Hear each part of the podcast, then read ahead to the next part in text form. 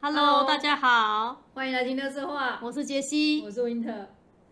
那个上次跟大家讲到我这个牙齿的问题呀、啊，嗯，然后后面我很认真的看医生，礼拜天看了一个，礼拜一跟礼拜二也都各看了一个，嗯哼，然后就目前觉得没事啊，就拍了三个片子，都说没事，虽然牙齿还是有点怪怪的啊，我现在都不敢用左边咬，就一直就是用右边。那右边之前有一颗牙齿在这边根管没做好就裂开，反正。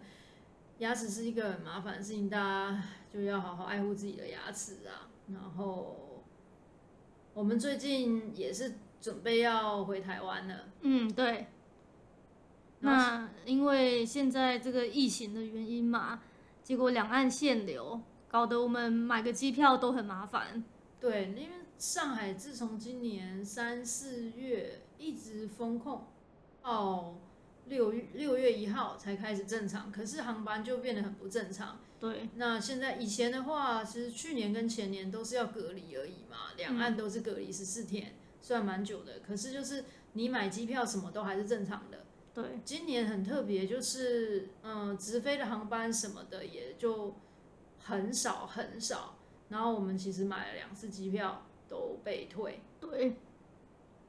所以我们现在只能就是用转机的方式回去，也是一个蛮特别的体验呐、啊。嗯，对啊。然后这个，因为我觉得啊，以前的话是至少机票是稳定的，现在机票不稳定，然后我们也是退了两次，现在终于第三次终于搞到机票可以买了。那而且这个回去的回程啊也是很麻烦，还要四十八小时的什么核酸检测，还要两次。嗯，而且弄完机票之后又是订酒店，也是很紧张。对，因为台湾那边就是说，你没有订到防疫的旅馆的话，你就没办法回去。就是你一下飞机也不知道住哪里，这种感觉吧？对啊，的确是挺麻烦的。对，然后入境入境也是，就是重重的关卡。嗯，各种检疫呀什么的，然后还要做一个什么唾液 PCR，我最讨厌的。因为它还有规定，就是你的那个唾液一定要收集，就是买一定的这个毫升数吧。如果你没有到的话，你拿出去还会被退件，你要回去小房间继续就是收集你的唾液。就感觉上次真的很困扰，啊，成年老痰都吐出来，对，都不知道是痰还是口水。而且其实吧，那个什么，我们因为现在在飞机上之前，大家都建议说不要吃喝嘛。对啊，对我们根本就不敢吃不敢喝啊！但是下面都已经下飞机，口都已经要口干，对，哪来的口水可以生出来？对，就是之后希望两边的旅途都顺利吧。因为现在台湾就是确诊数也蛮多的，嗯，然后呃，中国这里就是对确诊的人。就是什么拉去方舱啊，干嘛干嘛的。其实我们两个一剂疫苗都没打，所以就是希望呢能顺利吧，然后安全的去，安全的回来。对，然后也希望明年这一切都能够结束吧，嗯、大家能够正常的过生活。对啊，对啊，希望疫情还是可以好转啦。嗯。然后，呃，上次我们就说到那个会长啊，买下四路店铺所在的楼，准备把他赶走，因为他就是房东，他可以不租给你嘛。对啊。然后在这个期间呢，根秀就是会长的儿子，又从以瑞口中知道了自己家对四路的所作所为，然后就想说，那他离职好了，我回去长家，然后就这样子让会长放弃赶走四路。没想到世路就跟以，也不是说没想到啦，世路本来就是这种人嘛，他就跟以瑞说，他不能够就是放弃任何一个他珍惜的人，所以他就放大招了，他就买下了一栋楼来做自己店铺的所在地。对，然后他也是经营的规模越来越大了嘛，就成立了一间公司，叫做梨泰院 Class，这就是这一出的剧名。嗯，然后。他新的地方比较偏远，就是他开店新的地方是在那个金里团路。对，呃，梨泰院是梨泰院，金里团路虽然离他很近，但是也是有点距离的地方。对，然后他的生意就大受影响，然后世路就开始帮助附近的店家，就是大家好一起好嘛，把这个商圈也经营起来，就可以把它经营成类似像梨泰院的这种卫星商圈吧。就你到梨泰院逛一逛之后，还可以到金里团路逛一逛的，衍生的这个商圈这个概念。然后大家就一起好的话，就可以带动这个商圈整个的活络。然后另外一个方面，会长就知道了，他没有办法再用这种买楼，就用这种金钱，就是物质的方面来阻止世禄，所以他就开始挖角世路身边的人。嗯，他挖角的一个对象就是以瑞，然后还有世路的供应商。那四路的供应商其实就是当年负责四路父亲案子的那个刑警。对。然后这个刑警其实一直心里是对四路是愧疚的。对，一直很怀愧疚。然后当然就两位都拒绝了啊。嗯。然后当中嘞，就是呃，长家就派出了根源，就是他这个大儿子很可爱大儿子去挖角以瑞，结果没想到被赵以瑞就是步步就是诱拐，对，诱拐。然后他就被赵以瑞录下录音，录下了当年就是肇事逃逸的事情。对。然后李氏原本就想要趁势，因为以瑞把这个放把这个录音档放到这个网络上去了。嗯。李氏就想说趁势把会长拉下台，结果会长嘞真的是高招，选择牺牲他的儿子，然后保住自己的江山，直接把他大儿子送到监狱去，然后就把这这一切都推给他。对，完全就是个老狐狸。嗯。然后根秀就是这二儿子离开了田野，回到长家。然后会长找人骗四路说要投资四路，等四路搭进去之后，他就撤资了，让四路面临一个窘境。那田野也再度参加了这个最强大排档这个电视节目啊，因为之前没参加是因为大儿子的阻拦嘛。对。那根秀因为想赢，想赢这个这个节目的这个奖项，因为这个有、嗯、这就是最强大排档，然后有第一名、第二名、第三名这种淘汰赛，谁煮的最好吃这种。根、嗯、秀因为想要赢。他又在网络上爆料马贤一是变性人，马贤一就是田野的厨师长。对。然后马贤一依然没有气馁，无视他人异样的眼光，决心为田野拿到第一，拿到第一嘞，他们就可以得到投资。因为前面的投资已经被投资人撤资了，他们其实找了新的投资方。那投资方希望的条件就是说，那个你们一定要在这个节目里拿到第一名。嗯。对啊，然后这几集真的是看到根秀的一个很反转的，呃的一个感觉，他前面跟现在是看起来是完全是两个人的感觉。对。然后呢，他这个李从田田野离职，然后又再回归长家，呃的这个心态哦，我其实是觉得他应该是蛮复杂的心态。不是说很单纯的，因为是以瑞的那一句话，嗯、就是说啊，如果你忍不住想拥有我的话，那你就去把长家抢过来。嗯、因为这句话就是里面重新在播啊，嗯，好像是因为这句话他就起了这念头，嗯嗯，但是我觉得他可能也是因为亲情的一种展现，也是有可能的。嗯，其实这里面呢，我本来刚开始看第一次的时候是很讨厌赵以瑞的，嗯，现在已经刷新了我的就是认知，嗯、这个这个最讨厌的第一名就已经变成根秀，对。真的是妈，看到他超讨厌，就是一个很懦弱的样子的一个男孩子，嗯，然后自己的未来什么都想不清楚，然后又很自哀自怜、自怨自艾，就很有这种受害者思维的一个人，非常讨厌。那你刚刚说他可能是因为亲情的表现，就有可能吧？他他本来就一直觉得说，哦，爸爸哥哥这样做不对，可是他看到他家里落难的时候，他又感觉有点在意，就是想不清楚自己的人生啊，没有原则啊，不知道在干嘛。嗯，他可能是对自己不够了解啦，我觉得，所以他才会做出这些事情。然后另外一种感觉，我觉得他，他我看到他呢，想到我以前就是学生时代，有时候看到有一些男生也是这样子的一个表现，就是他是那种一直。属于是一种那种配角的感觉，就是可能他喜欢哪一些女生，就会在那边一直跟着，一直跟着，但是永远都不会被看到，可能就是只能被当做工具人的这种角色。根秀我觉得是有点典型的，然后他这样子回归长家，这整个感觉也是一种证明自己，就是可能也希望被看到吧，因为以瑞对他一直爱理不理的呀。嗯，但他这这他就是在证明自己的过程之中嘞，做了很多不该做的事，他就是。一个他完全人生的价值观、什么原则、底线，他可以说是没有的。对，没有原则。对，从头到尾根本就不了解自己是怎样人，然后也不了解自己要在世界上怎样的立足啊。对啊，包括就是说，嗯，他后面就是其马贤一是变性人这件事情，嗯，其实也是我觉得很不应该做的，太坏了。嗯，对。然后人家问他说：“你为什么要这样对对马贤一？是不喜欢马贤一什么之类？”他还说啊，那个马贤一是他很珍惜的一个姐姐，对，就是他们以前其实关系很好，而且马贤一也很照顾他。对，他就是对这种，呃，到底你对珍惜的人怎么会是这种态度嘞？对啊，然后他后面是说因为想要赢嘛，对，就是这个除了为了赢而不择手段之外，他已经就是搞不清楚他自己了。嗯、然后我觉得他可能。虽然是非常讨厌他啦，可是他可能也跟他小时候有关系嘛。对，因为他是素质的关系吧。然后他从小好像就是被教育的，就是说不要太贪心。嗯，所以他感觉变得是他的生活就是有点无欲无求啦。因为他其实他如果要跟大儿子去争这个涨价的地位，他也比较没有那个。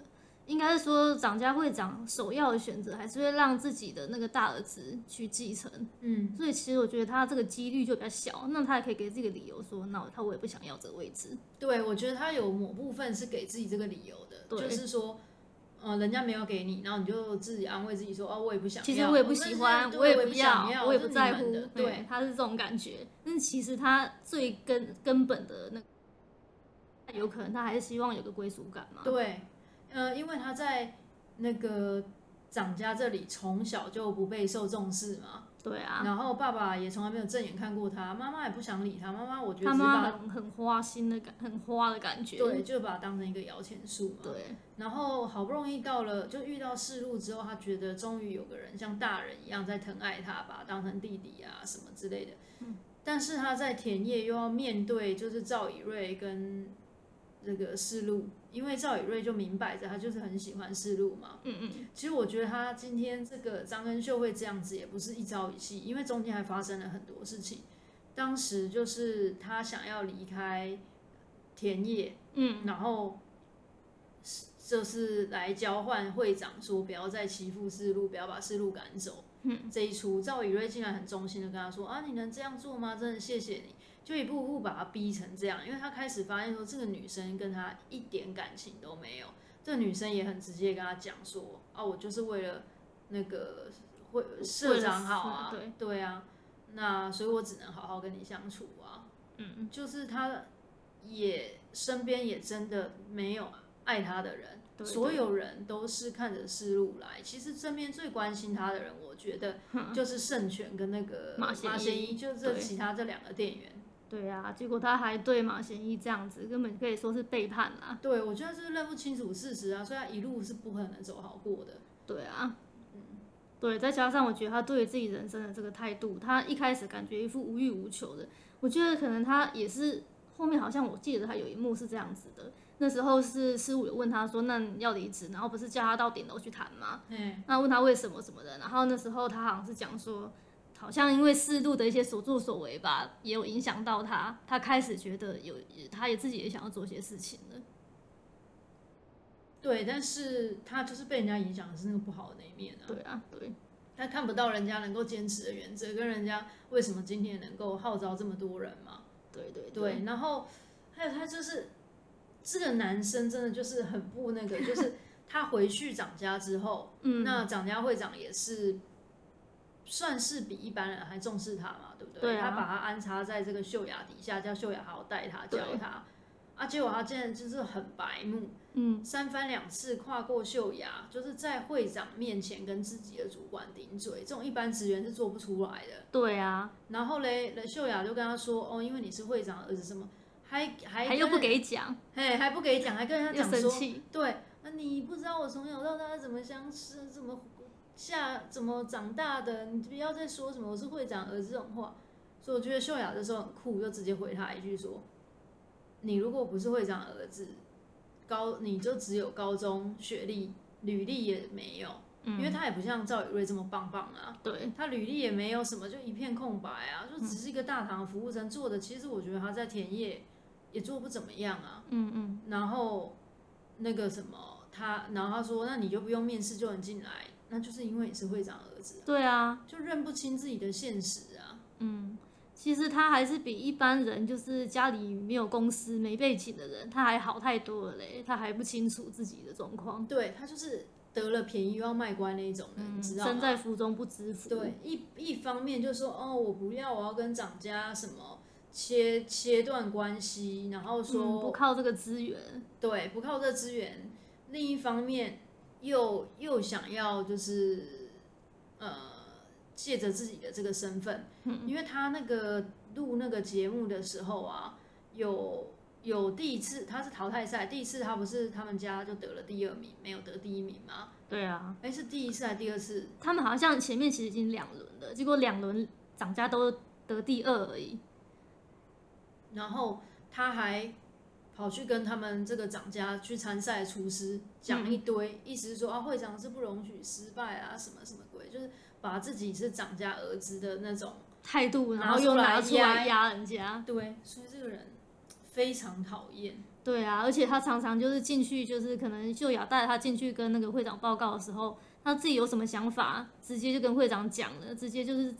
怎么讲？也不透过主管先跟主管讨论，然后再这样。就一个职场人来讲，他是确实是做的有点讨人厌，就很自以为是。对。那比起他，其实我还比较喜欢张根源，就是他哥哥。嗯。其实根源就是个好孩子，他只是被他爸爸弄得不好了。嗯、其实他非常可爱。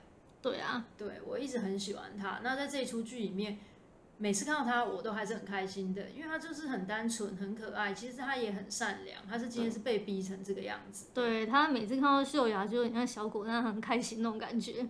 嗯，对啊，而且他，嗯、呃，你看得清楚他在干嘛，他也很认知自己在干嘛。他就是比较自以为聪明，但是他从头到尾都是一致性的，他不会像他弟弟这样就很阴沉呐、啊。嗯，然后。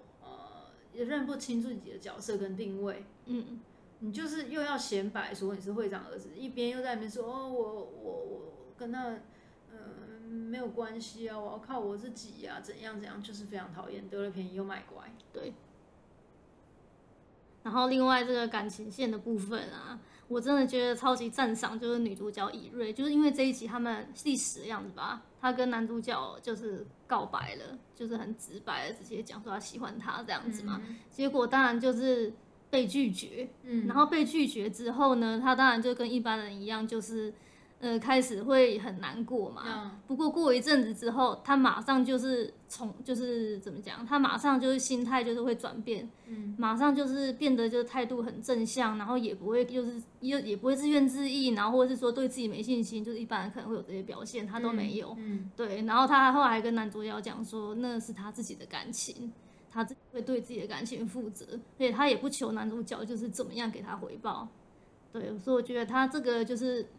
他这对于感情感情观就是很帅，嗯，对，很能为自己负责，很能承担所有的事情啊。对，那这以及其实，呃，我觉得这出剧也是在为感情线做一个转折吧。对，那个谁，嗯、呃，其实秀雅，我们刚开始不是一直看不懂嘛，说那既然那么喜欢他，为什么不怎样怎样？嗯，那秀雅其实鼓起勇气三番两次的在这里面跟世路就是。暗示吗？嗯，对，他前面有暗示过，因为世路跟他说过，我们两个的关系的决定权都在你手上。对啊，其实我觉得这时候秀雅心里就已经不这么觉得了。我看后面才觉得，他根本就没有觉得这决定权在他手上，嗯，所以他始终没有做出任何决定，因为他怕他做了这个决定之后，结果对方不听他的，那他不是更受伤吗？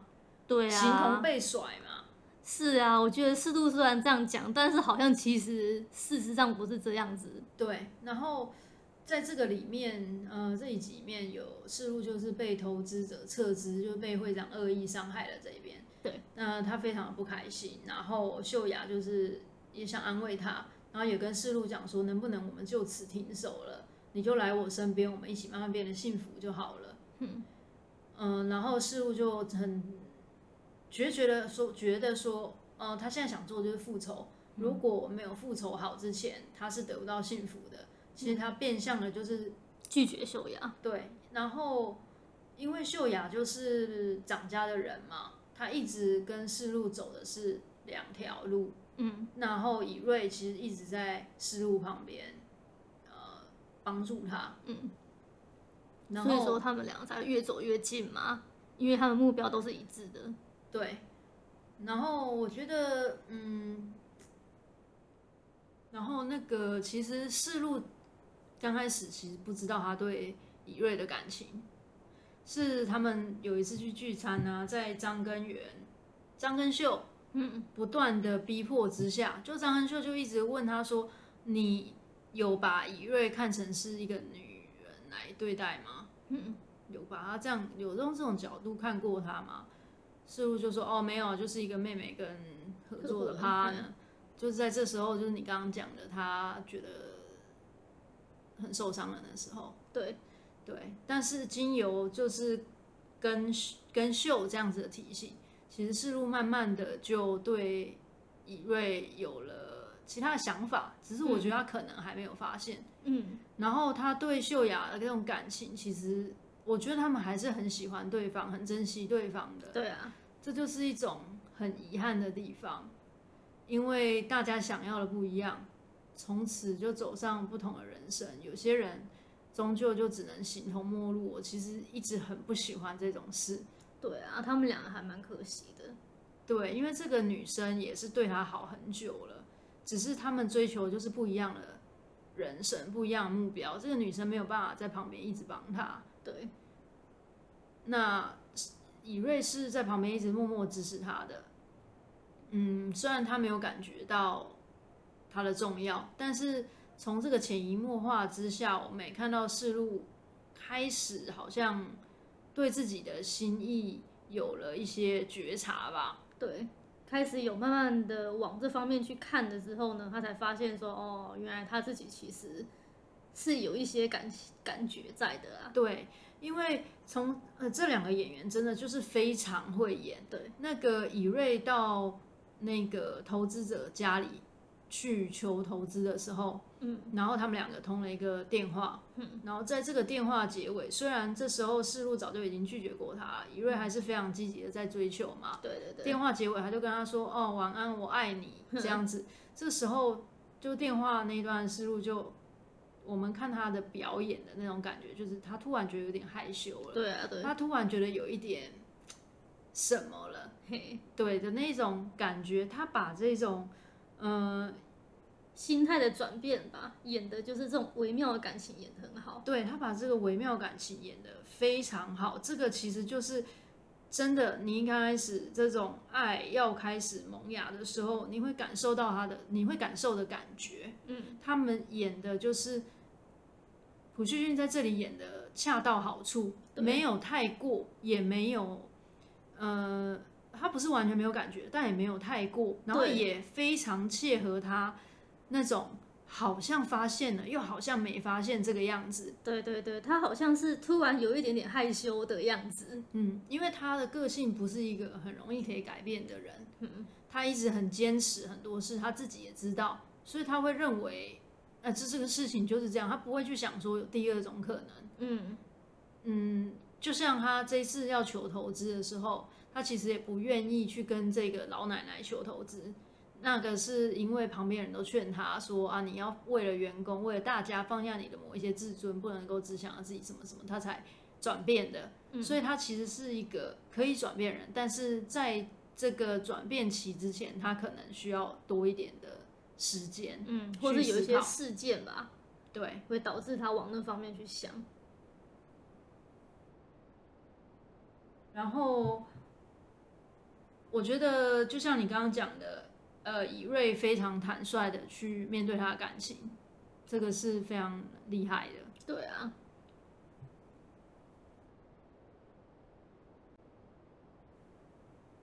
嗯，我觉得《梨泰院》这一出剧真的把每个角色，呃，都塑造感，他们的一个个性啊，都塑造的还蛮鲜明的。对，而且每个人追求都不一样。对对对，那个谁，世路。就是他追求他人生的原则，然后还要复仇，非常明确。对，然后以瑞他就是追求他的爱情，非常明确。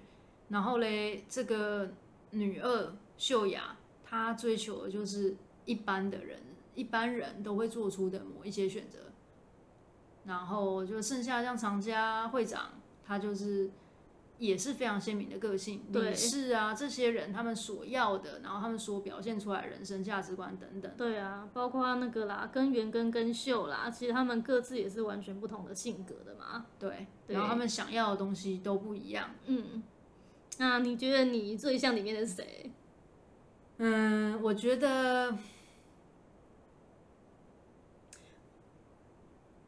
我虽然想要像世路一样，我也想像以瑞啦，嗯，但很可惜的是，我最像秀雅。不是说秀雅不好，其实秀雅在很多地方都做得非常好。就是你看她也是在长家工作，可是她就不会像那个张跟秀一样，就去做出某些跨界的事情。对啊，然后嘞，嗯，她跟世路的这种微妙的友情，她也都一直保持一个很好的呃进退自如，很好的距离。嗯、他其实蛮能 get 到思路的这个点，他就会退。他如果太坚持，他也会退。对，然后而且他还是对他很有爱，很关心，嗯、很关心他。然后而且你看他虽然是站在蒋家这个阵营的，嗯、但是他跟田野的那些人，嗯、全部都处得很好。对，然后他也尽力为善。就是他没有要跟每个人为恶，对。然后像他面对那个谁，呃，大儿子张根源的追求，嗯、他也是话讲得很明白，但是也不会过分的彼此伤害。对对对。那我觉得我最像他是因为我们就是一般人嘛。对。那我你看他对，就是他非常的护主，他的主人就是会长，因为会长其实老实说也是给他最多帮助跟恩惠的人，让他能够今天有自己的生活。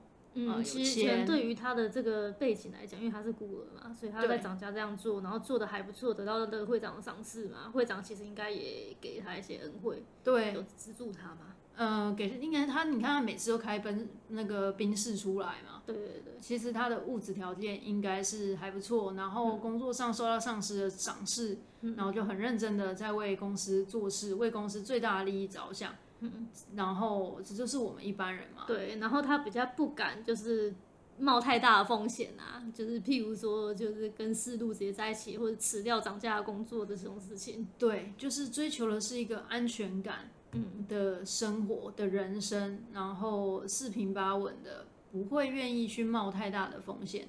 对，他的会去评估的点，这是跟一般人都蛮像的。对，其实如果要不是我们看他跟四路这一出的话。啊，其实他就是一个一般的上班族啊，啊，然后他朋友因为跟他老板不开心，他就夹在中间而已啊。嗯，对，但是他能够把每一个关系的分寸都把握的恰到好处，觉得是很不容易的。那为什么说像他，就是可能如果，嗯，我应该说，如果我是他，可能会做出相同的选择啦。对，这个因为他的选择比较，老实说，我认为相对容易。嗯。那世路这一种，我如果站在他的角色跟地地位的话，我可能什么辍学，然后去坐牢等等，我可能就像那个圣选一样，就比较自暴自弃。对，我说出来也是找一份工作等等的，就是站在这些人角度上，我都没办法像他们一样。然后，所以我蛮佩服他们的。但是，嗯，我觉得秀雅我就能充分的理解，而且我可能也只能做出像他这样的事情。所以我觉得，嗯，我是比较像他啦，但是，